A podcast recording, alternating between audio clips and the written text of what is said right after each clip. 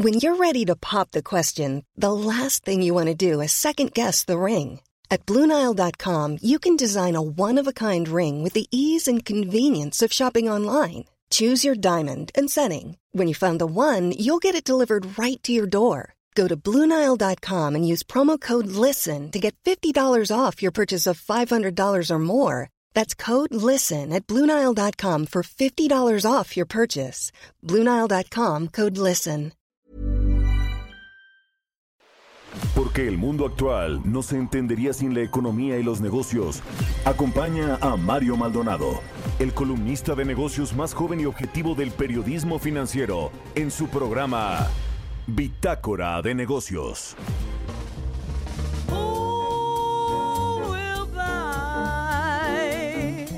would like to sample her supply. Who's prepared to pay the price for a trip to paradise? Love for sale. Let the poets pipe of love in their childish way. I know every type of love better far than they. If you want the thrill of love, she's been through the mill of love. Old love, New love, every love but true love for sale. Appetizing young love for sale. If you wanna buy her wares, follow me and climb the stairs. love for sale. Take it.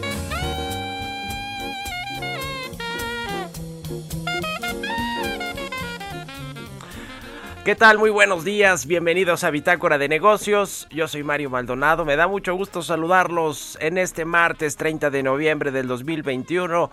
Son las 6 de la mañana con 4 minutos. Estamos transmitiendo en vivo, como todos los días, aquí en la cabina del Heraldo Radio, a través de la 98.5 de FM en la capital del país, en Monterrey por la 99.7, en Guadalajara por la 100.3 de FM y en el resto del país a través de las estaciones hermanas del Heraldo Radio en el sur de los Estados Unidos. Nos vemos en el streaming que está en la página heraldodemexico.com.mx, en las redes sociales de Now Media. Y me da mucho gusto que nos acompañen como todos los días, que madruguen tempranito aquí con nosotros en el Heraldo Radio para comenzar la barra de noticias de esta estación. Comenzamos el día antes de entrarle con todo a la información con música, un poco de música y esta semana escuchamos canciones de los nominados a los premios Grammy. Esta ceremonia se va a llevar a cabo el lunes 31 de enero del 2022 y esta canción que se escucha bien para comenzar el martes es de Lady Gaga y Tony Bennett, Love for Sale.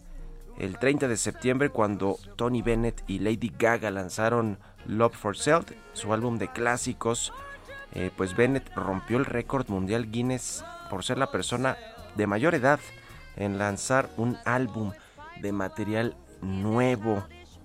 Tenías 95 años y 57 días. Y bueno, pues ahora nuevamente hace historia al ser nominado junto a Lady Gaga con 5 premios Grammy, incluido el álbum del año. Así que bueno, Love for Sale de Tony Bennett y Lady Gaga. Vamos a estar escuchando esta canción este martes. Y le entramos ahora sí a la información. Vamos a platicar con Roberto Aguilar los temas económicos y financieros más importantes. Las bolsas y el petróleo caen nuevamente. Dudan de la eficacia de las vacunas contra la nueva cepa Omicron que surgió en, Sudáfrica o que se descubrió en Sudáfrica. Mientras que esta cepa cambia de perspectiva la recuperación de los Estados Unidos, lo advierte la Reserva Federal y las acciones de Inditex del multimillonario español Amancio Ortega sufren por la llegada de su nuevo de su nueva CEO, de su nueva directora general, quien es, le vamos a platicar y vamos a analizar el tema con Roberto Aguilar. Platicaremos también con Ernesto Far, el presidente del Grupo Bursamétrica, sobre el viernes rojo para los mercados, o el viernes negro, como se quiera ver, en realidad rojo porque las bolsas pues tuvieron pérdidas importantes todos los mercados, las implicaciones del COVID eh, de esta nueva variante Omicron en la economía. Vamos a analizar también, vaya que es un tema importantísimo. Ayer la, Organización Mundial de la Salud dijo que era preocupante y de alto riesgo esta variante, aunque pues hay expertos que no quieren sobre reaccionar con el cierre, o gobiernos más bien que no quieren sobre reaccionar con el cierre de las fronteras, la restricción de los vuelos, el confinamiento. Hay algunos países que sí están tomando estas medidas, pero eh, otros que no. Bueno, es el caso, por supuesto, de México. Vamos a hablar también con Bernardo González, presidente de la Asociación Mexicana de Afores, sobre las conclusiones de la Convención Anual de Amafore. Y ayer finalmente la CONSAR publicó las comisiones que cobrarán nueve Afores del sistema. Y pues no les, va a dar, no les van a dar más plazo, como lo habían pedido las Afores. Esto, esto pues va a pegarles definitivamente a su rentabilidad, a los ingresos y probablemente pues algunas no lo aguanten, otras ya se van a emparar como el caso de, de la Fore de Banco Azteca. Así que vamos a platicar de los efectos de estas nuevas comisiones que fijó la CONSAR para las administradoras de fondos para el retiro con Bernardo Gómez, el presidente de la Amafore, y vamos a hablar también eh, Bernardo González, otra vez le dije Bernardo Gómez como el vicepresidente de Televisa. Bueno, no, Bernardo González Rosas, presidente de la Mafore. Vamos a hablar de Jack Dorsey, que dejó ayer eh, de ser el, director y presidente de Twitter.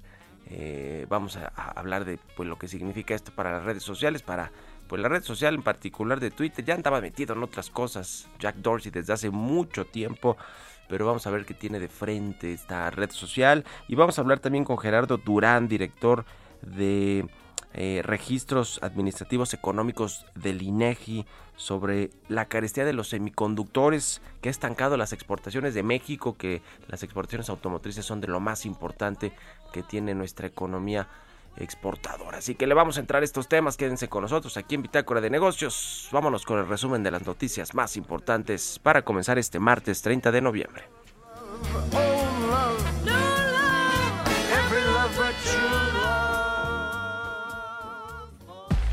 El resumen.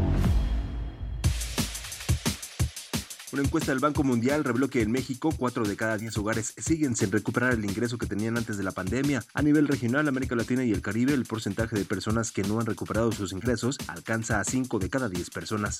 La Confederación Patronal de la República Mexicana propuso subir en 2022 el salario mínimo a 172.87 pesos diarios y continuar con aumentos paulatinos hasta llegar a 228.75 pesos en 2024, con el objetivo de lograr que en ese año el salario mínimo general alcance para la línea de bienestar de una familia de acuerdo con HSBC, las empresas en México prevén recuperar la rentabilidad que tenían prepandemia en agosto de 2022. En una encuesta que realiza el grupo financiero, si bien preocupa a las empresas en el país, un nuevo brote epidemiológico y el alza inflacionaria prevén una evolución positiva de las cadenas de suministro y el comercio exterior futuro.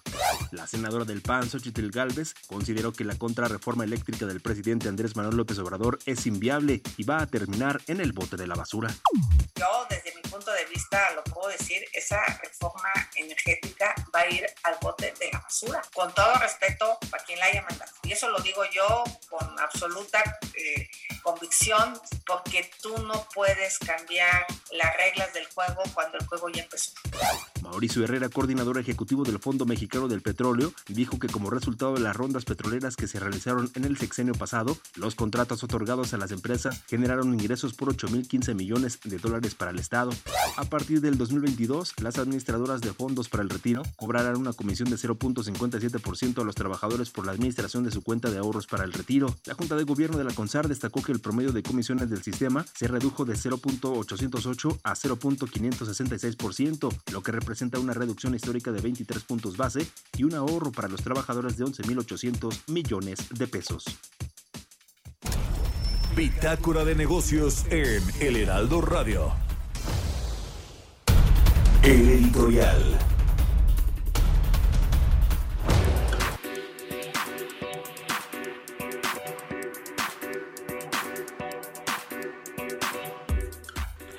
Hugo López Gatel, el subsecretario de Salud, que bueno, sigue generando polémica por sus dichos con respecto, entre otras cosas, entre muchas otras cosas, a esta variante Omicron que pues no ve justificación para cerrar fronteras, para pedirle siquiera a los viajeros que llegan a México pues eh, su eh, cartilla esta de vacunación, eh, su certificado de su respectivo país, las pruebas, en fin, todo esto que aplica casi cualquier país en México, pues no lo ve necesario.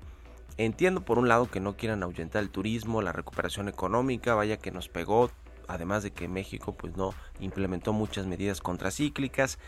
Eh, pero bueno, ¿qué va a pasar con Hugo López Gatel? ¿Cuál es el destino que tiene este subsecretario de Prevención y Promoción de la Salud? Pues es el olvido y posiblemente la cárcel, ¿eh? porque sí hay varios delitos que se le podrían configurar, incluidos los de lesa humanidad, falsedad de información, hasta de genocidio, eh, por lo que se le podría acusar. Pero va a quedar como han quedado muchos otrora cercanos y confiables y útiles funcionarios del gabinete del presidente López Obrador, como quién?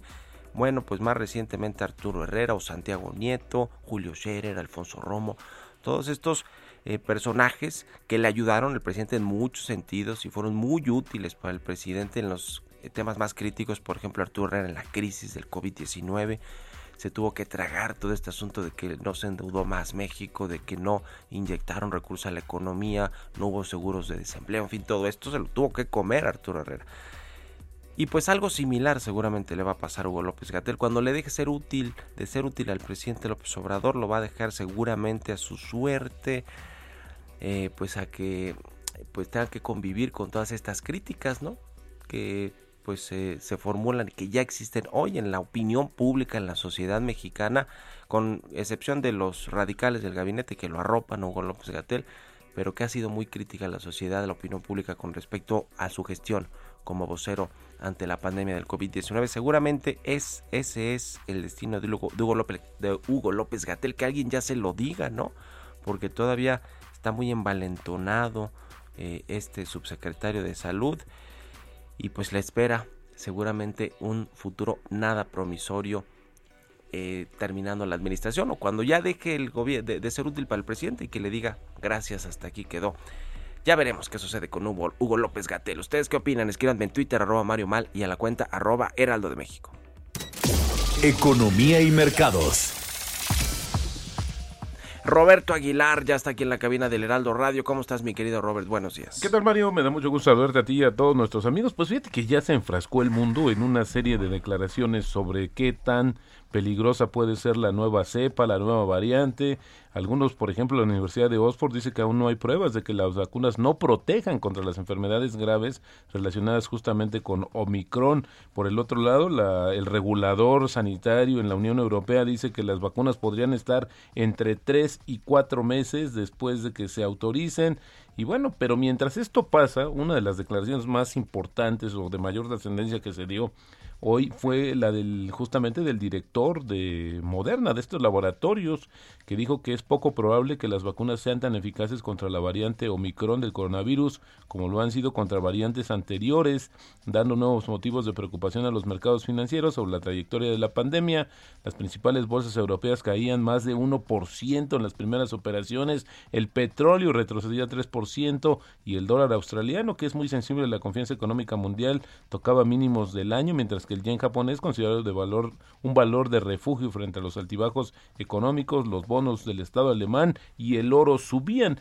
Interesante también lo que sucede justamente con el euro que está recuperándose y esto pues le está pegando, está debilitando un poco al dólar a nivel mundial y es que justamente Alemania comunicó hoy justamente otros 45.753 nuevos casos de coronavirus y 388 decesos en las últimas 24 horas. Y si bien la incidencia de casos por cada 100.000 personas acumulada en los últimos siete días descendió ligeramente por primera vez en tres semanas, mientras las autoridades consideran imponer restricciones más duras. Además, el desempleo en Alemania descendió, eh, bajó inesperadamente en el mes de noviembre al continuar la recuperación de su mercado laboral, a pesar del aumento de los casos en aquel país. Estos datos, como te decían, apoyan al euro. Finalmente, Alemania, la economía más grande de la Unión Europea. Y ayer, la Organización Mundial de la Salud advirtió a sus 194 países miembros que cualquier aumento de las infecciones podría tener graves consecuencias, pero dijo que no había relacionado todavía ninguna muerte con la nueva variante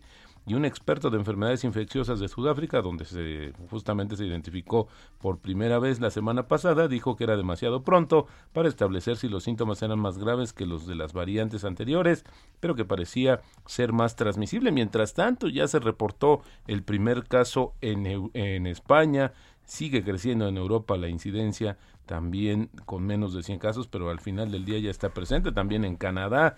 Bueno, al final del día también estamos viendo la rápida propagación. Había que ver qué es lo que sucede en los siguientes días. Mientras tanto, te platico, Mario, que el presidente de la Reserva Federal, Jerome Powell, recién eh, reconfirmado por el presidente estadounidense, dijo que continúa esperando que la alta inflación retroceda durante el próximo año a medida que la oferta y la demanda se equilibren mejor, pero advirtió que la nueva cepa cambia las perspectivas y los precios podrían continuar aumentando durante más tiempo de lo que se pensaba.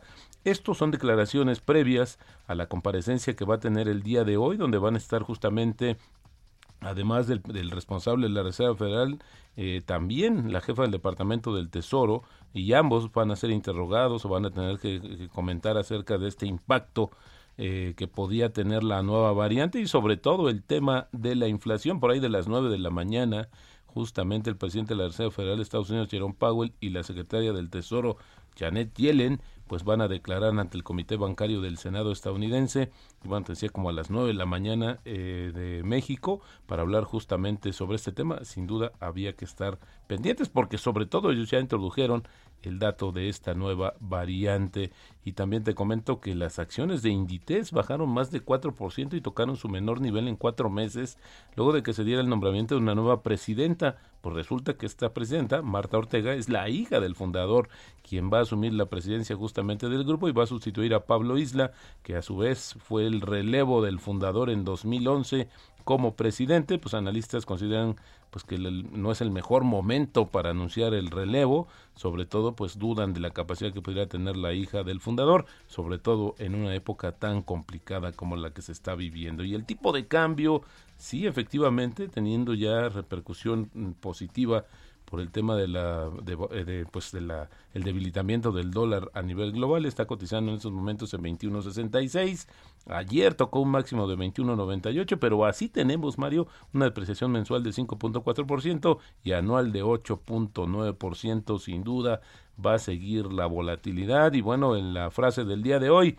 el riesgo proviene de no saber lo que estás haciendo. Esto lo dijo en su momento Warren Buffett pues ahí está, ahí está el tema. Ayer, ayer salió también el dato del empleo, ¿no, mi querido Robert? 1.2 millones de personas se sumaron de nueva cuenta eh, pues al, al, al, empleo, eh, o sea, digamos, retomaron, recuperaron su puesto de trabajo, pero con menores salarios, ¿no?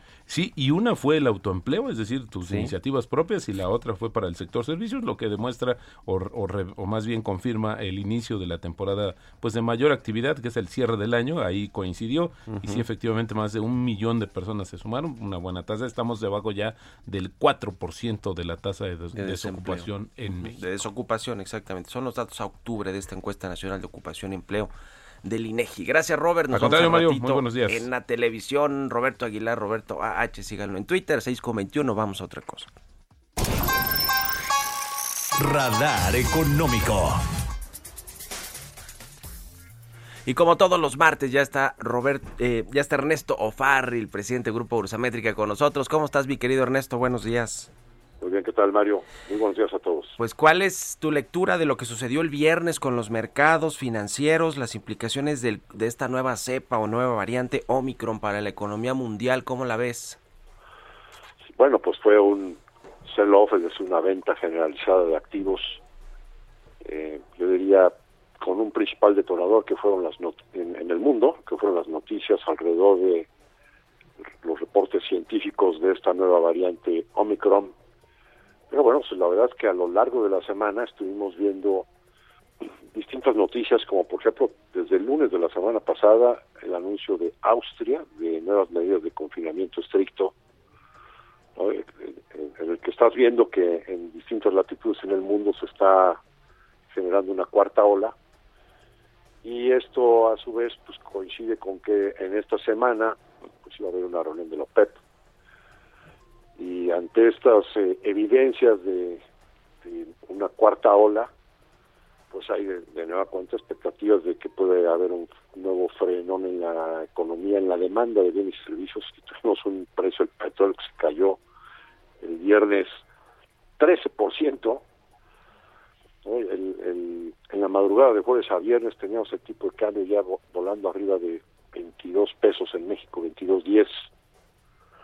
Y luego, pues combínalo con lo que está sucediendo en México, entre el decretazo, el cambio de nominación para el Banco de México, donde la nueva candidata Victoria Rodríguez pues eh, tiene un currículum académico muy bueno, una trayectoria hacendaria pues eh, pues también brillante, pero resulta que los analistas internacionales ven que no tiene nada de experiencia en Banco Central, y pues eso generó también más incertidumbre. Eh, y bueno, pues aquí en México pues hemos tenido diría un poco más de volatilidad que lo que tuvimos afuera.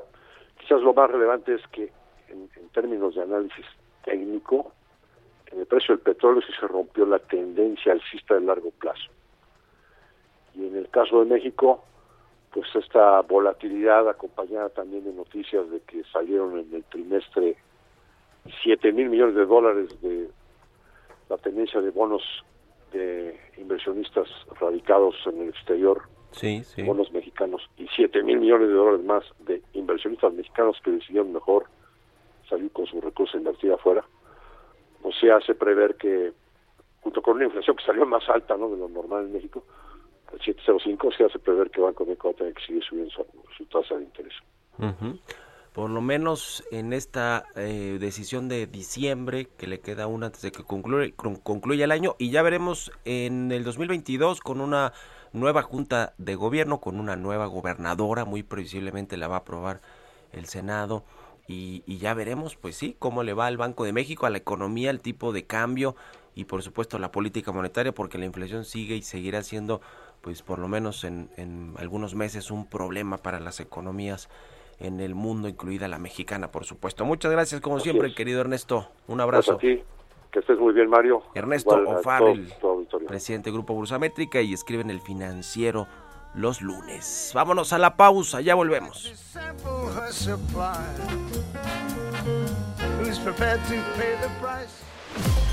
Continuamos en un momento con la información más relevante del mundo financiero en Bitácora de Negocios con Mario Maldonado. Regresamos. Heraldo Radio, la HCL se comparte, se ve y ahora también se escucha. Estamos de vuelta en Bitácora de Negocios con Mario Maldonado.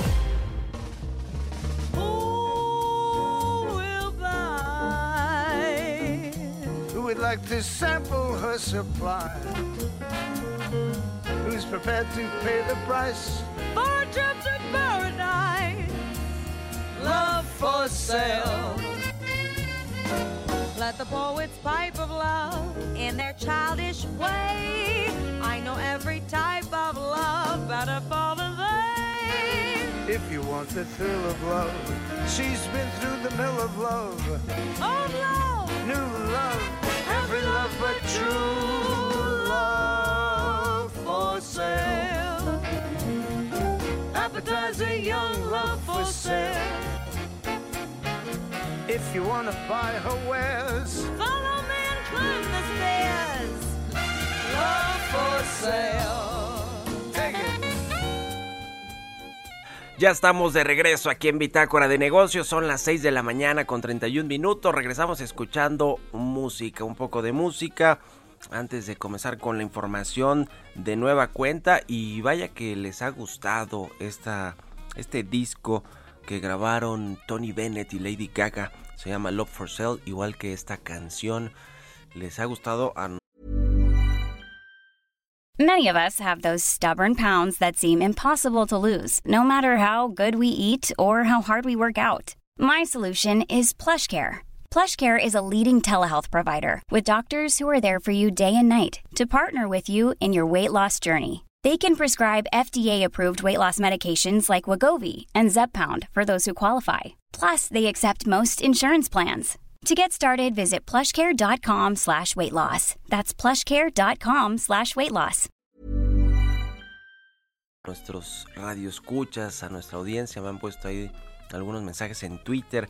Se escucha bien, la verdad, esta, esta canción. Y, yo no he escuchado el álbum completo, pero creo que pues debe estar bueno este de Love for Sale de Tony Bennett y Lady Gaga. Por lo pronto, están nominados a los premios Grammy que se van a entregar el próximo 31 de enero.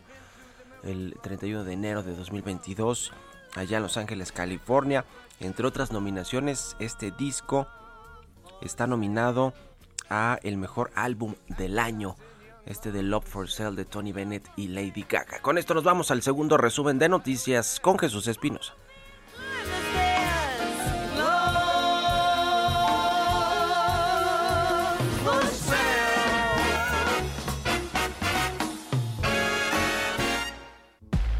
El resumen.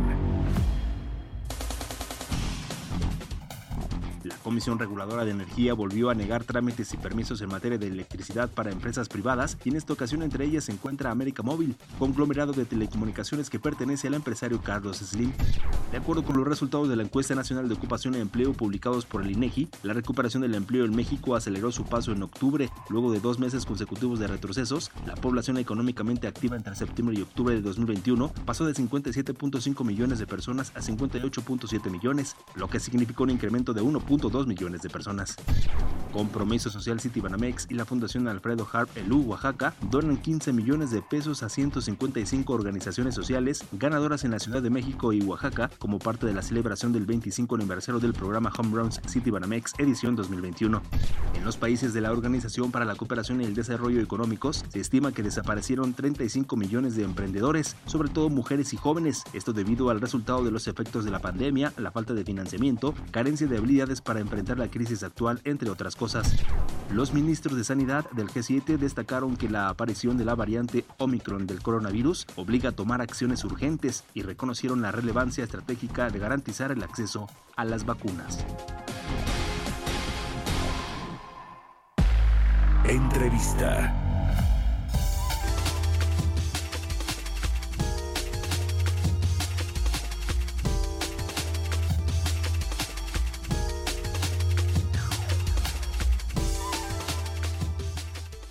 Y bueno, ya hemos platicado de este tema de las comisiones de las administradoras de fondos para el retiro, las AFORE, que pues se han ido reduciéndose en los últimos años, en, sobre todo en lo que va de esta administración del presidente López Obrador. Y bueno, finalmente ayer la CONSAR, la, Comisión Nacional del Sistema de Ahorro para el Retiro Regulador de este sector, pues eh, decidió ya fijar en 0.57% la comisión de las Afores, con excepción de una de las nueve, una de las nueve pidió que la comisión sea de 0.53%, es decir, todavía más baja. Eh, y bueno, pues han, han, disminuido de forma importante, 23 puntos base de 0.80 0.56% el promedio de las comisiones que cobran las Afores y que cobrarán a partir del próximo año. Vamos pues a platicar de esto, de los efectos que tiene tanto para los trabajadores, que ahí creo que son positivos, pero para las administradoras no tan positivos. Y vamos a hablar de esto con Bernardo González Rosas, presidente de la Asociación Mexicana de Afores. ¿Cómo estás, Bernardo? Muy buenos días. ¿Qué tal, Mario? Qué gusto saludarte. Muy buenos días a ti y a tu auditorio. Pues finalmente se publicó en, en la CONSAR este tope de comisiones, o esta reducción, vamos a decirlo así, de las comisiones. ¿Y cómo la ven?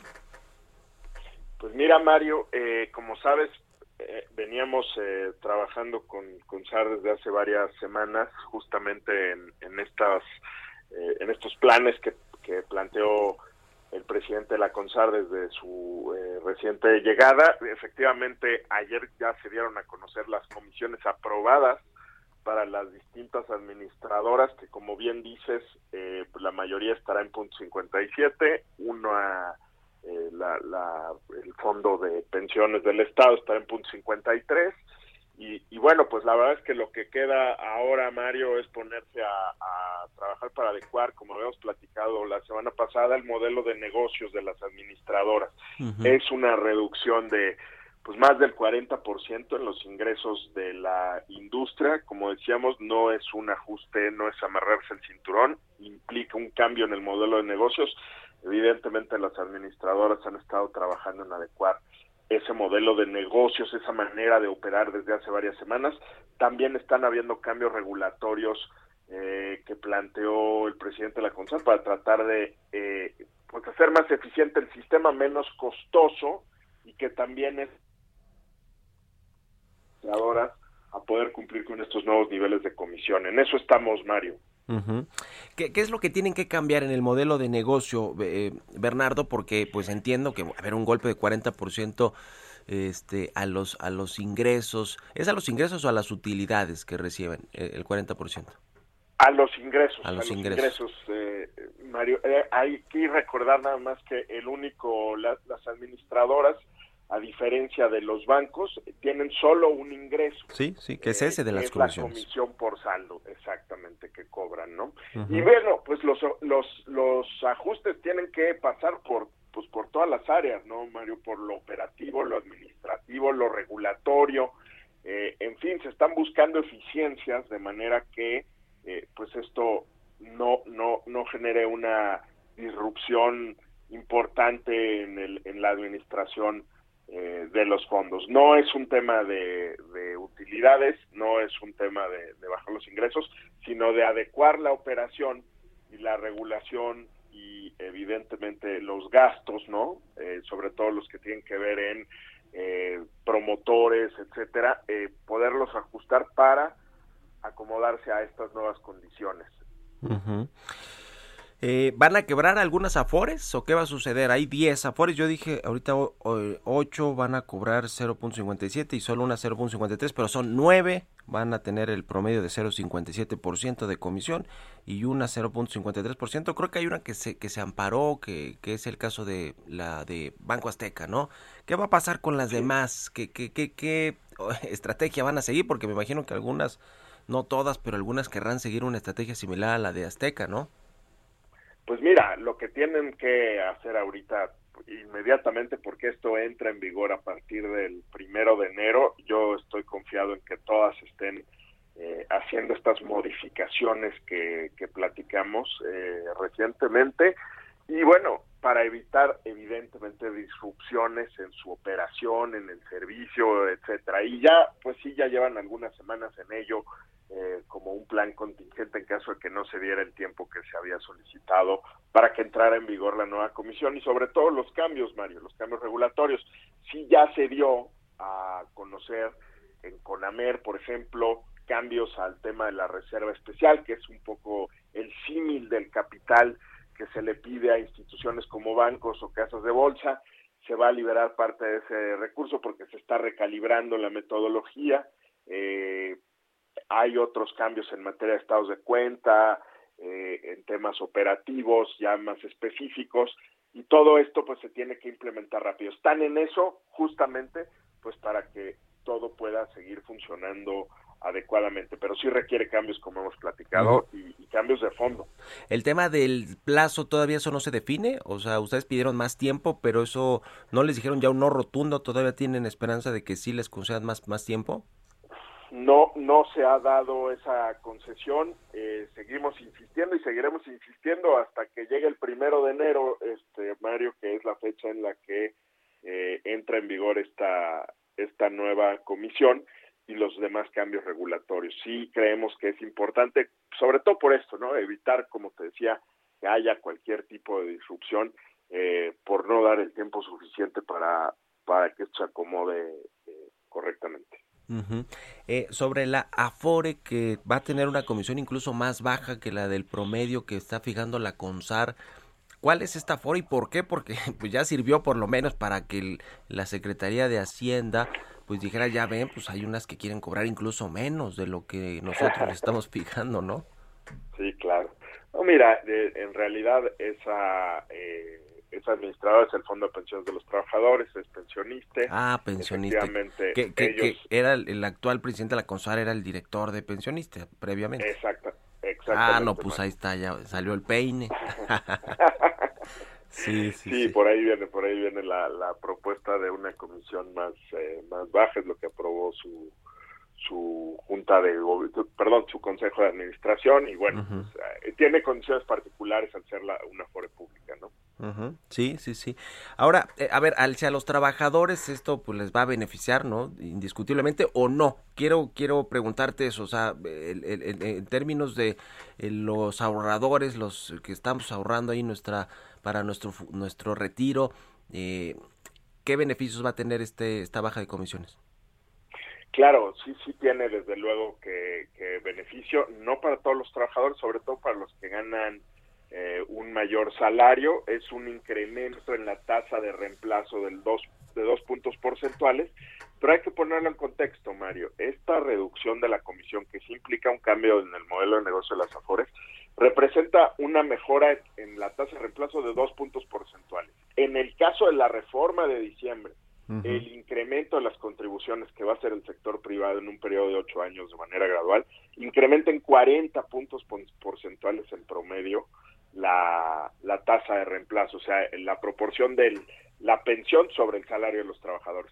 Entonces, digo, para poner en contexto los esfuerzos y, lo que viene hacia adelante, sin duda ayuda, pero es marginal el, el, cambio para el trabajador. Pues se viene complicado todo este tema para las afores, para, como tú dices, el modelo de negocio y, y un poco ahora que me decías de los cambios administrativos, de que tienen que ser más eficientes, pues me, me imagino que va a haber pues bajas en, en, de, puestos laborales, ¿no? Eh, la fuerza de trabajo que tienen las Afores, toda vez que va a haber menos ingresos y pues su negocio es así, ¿no?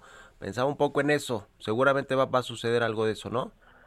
Yo creo que tenemos que eh, revisar sobre todo implicaciones eh, de las nuevas regulaciones en materia de fuerzas de comerciales y demás que está planteando el regulador para ver si eso es una cosa que se que, pueda ocurrir. La verdad es que trataremos de, como te decía, con las menores disrupciones posibles, con los cambios regulatorios que se han planteado, pues tratar de, sobrellevar este cambio, pero, pero sí implica modificaciones de fondo. y, y dentro de lo que pudieron negociar con la CONSAR, con el gobierno, eh, que hay algo rescatable, Bernardo, porque hablamos la, la última vez, bueno, la vez anterior aquí sobre este mismo tema, las comisiones, sobre pues las reservas, una liberación ahí de un tema de las reservas que, que, la conserva, usted decía, son nuestras reservas, ¿no? Pero algo que, que, digamos que pudieron negociar o que, o que está ahí todavía sobre la mesa, además del plazo eh, mayor que piden para que entre la, la, las nuevas comisiones. Sí, nuestra petición principal sigue siendo el plazo. Eh, Mario, evidentemente sí ha habido apertura de, de parte de la CONSAR para escuchar propuestas de desregulación en materia de reservas, de estados de cuenta, procesos operativos, eh, pero, pero todavía creemos que la agenda puede ser más ambiciosa para, si vamos a entrar al fondo de modificar la operación y modernizar el sistema, sí creemos que todavía faltan algunas cosas eh, importantes, pero sin duda ha habido receptividad, hay planteamientos que se han aceptado, eh, pero de nuevo, el principal que es el tiempo, pues seguimos insistiendo más. Muy bien, pues estaremos muy pendientes de todo eso y te agradezco como siempre Bernardo González, presidente de la Mafore, que nos hayas tomado la llamada y pues nos ayudes a entender más de, cómo está todo este sector de las Afores y las regulaciones, las comisiones y todo el asunto. Muchas gracias Bernardo, muy buenos días. Encantado y gracias por el tiempo Mario, un abrazo. Un abrazo, que estés muy bien. Pues sí, vaya tema, vaya tema este de las afores que pues, nos incumbe a todos, ¿no? Prácticamente a los que estamos en el sector formal de la economía, pero a los que no también y que, y que, y que tenemos una afore y que estamos pagando ahí cada quincena o cada mes. Eh, pues sí, echándole dinero ese costalito para nuestro retiro. 6 con 45 minutos, vamos con las historias empresariales. Historias empresariales. Pues ya le decía, luego de dos periodos al frente de Twitter, Jack Dorsey anunció este lunes a través de un comunicado que renunció a su cargo como CEO. ¿Quién lo sustituye? ¿Por qué? ¿Qué va a pasar con Twitter? Nos cuenta Giovanna Torres. Jack Dorsey, de 45 años, fue quien cofundó Twitter de la mano de Biz Stone, Eva Williams y Noah Glass en 2006. En 2008, dejó el cargo de director y fundó Square, la aplicación de pagos digitales que también se convirtió en una empresa multimillonaria. Luego de que el director ejecutivo Dick Costolo renunciara, en 2015 regresó para dirigir nuevamente Twitter. Sin embargo, este lunes, Tursi confirmó que renunció a su puesto de consejero delegado de la red social, cuyo consejo de administración ha designado como máximo ejecutivo a Parag Agrawal desde 2017, director de tecnología de la compañía. En un comunicado, detalló que tomó la decisión porque dijo que la compañía está lista para dejar atrás a sus fundadores y manifestó su profunda confianza en su sustituto. Recordemos que en 2020, Elliott Management, firma de inversión activista, pidió a Dursi que dejara su puesto en Twitter. Paul Singer, fundador de la empresa, señaló que el doble rol de CEO de Jack significaba que no podía concentrarse lo suficiente en la plataforma de redes sociales. Twitter llegó a un acuerdo con Elliott Management, quien incluyó una recompra de acciones de 2 mil millones para mantener a Dursi en su lugar, a pesar de las perspectivas inestables para la compañía cuando la pandemia de COVID-19 comenzaba a afianzarse. Para Bitácora de Negocios, Giovanna Torres. Entrevista.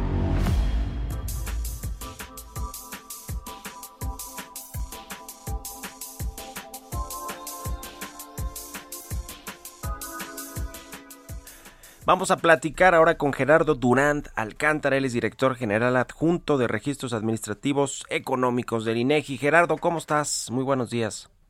Mario, un gusto saludarte a ti y al auditorio que sigue tu noticiero. Muchas gracias por tomar estos minutos de entrevista.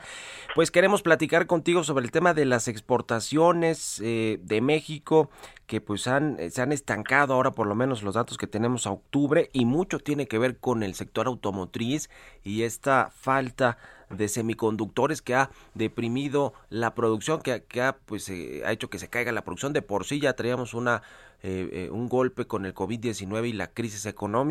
¿Cómo, ¿Cómo leer estos datos que nos entrega el INEGI, Gerardo? Gracias, Mario, por la pregunta. Y efectivamente, mira, el viernes pasado, 26 de noviembre, dimos a conocer estos datos que ya refieres tú con información del mes de octubre del 2021, del año en curso, y lo que podemos apreciar ciertamente, como bien señalas, bueno, las importaciones pues están en un nivel de 44.600 millones de dólares, mientras que las exportaciones están en un nivel de 41.900.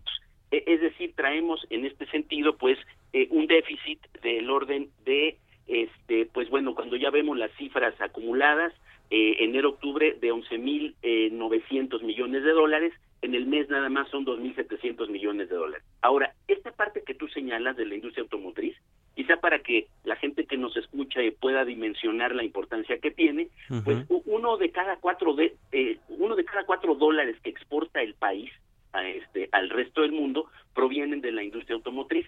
Si lo vemos en el contexto nada más de las manufacturas, es la tercera parte de las exportaciones del país las da la industria automotriz. Ahora, esta situación que, que, tú refieres en la industria automotriz, particularmente en el mes de octubre del año en curso, pues bueno, desafortunadamente vemos sí una disminución de niveles que van de más del 21% cuando comparamos con el mismo mes del año 2020.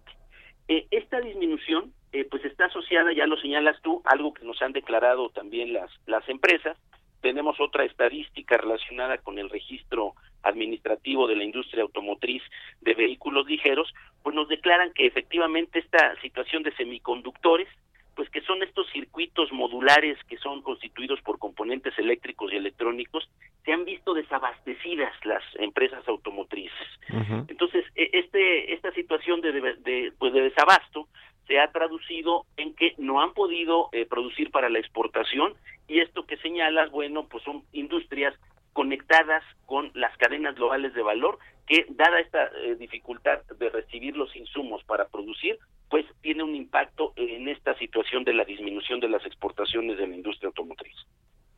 Sí, efectivamente, este asunto que no termina de, arreglarse, ha dicho la Secretaría de Economía que quieren hacer una inversión entre Estados Unidos y México para producir semiconductores, pero esa es una pues solución de mediano plazo, si bien nos va, en el corto plazo sigue habiendo este, este problema. Hay otros componentes importantes de las exportaciones, además del sector manufacturero y la industria automotriz, están las ventas de, externas de petróleo y otros productos agroalimentarios, agropecuarios, esos, esos eh, otros renglones o sectores, ¿cómo están, Gerardo?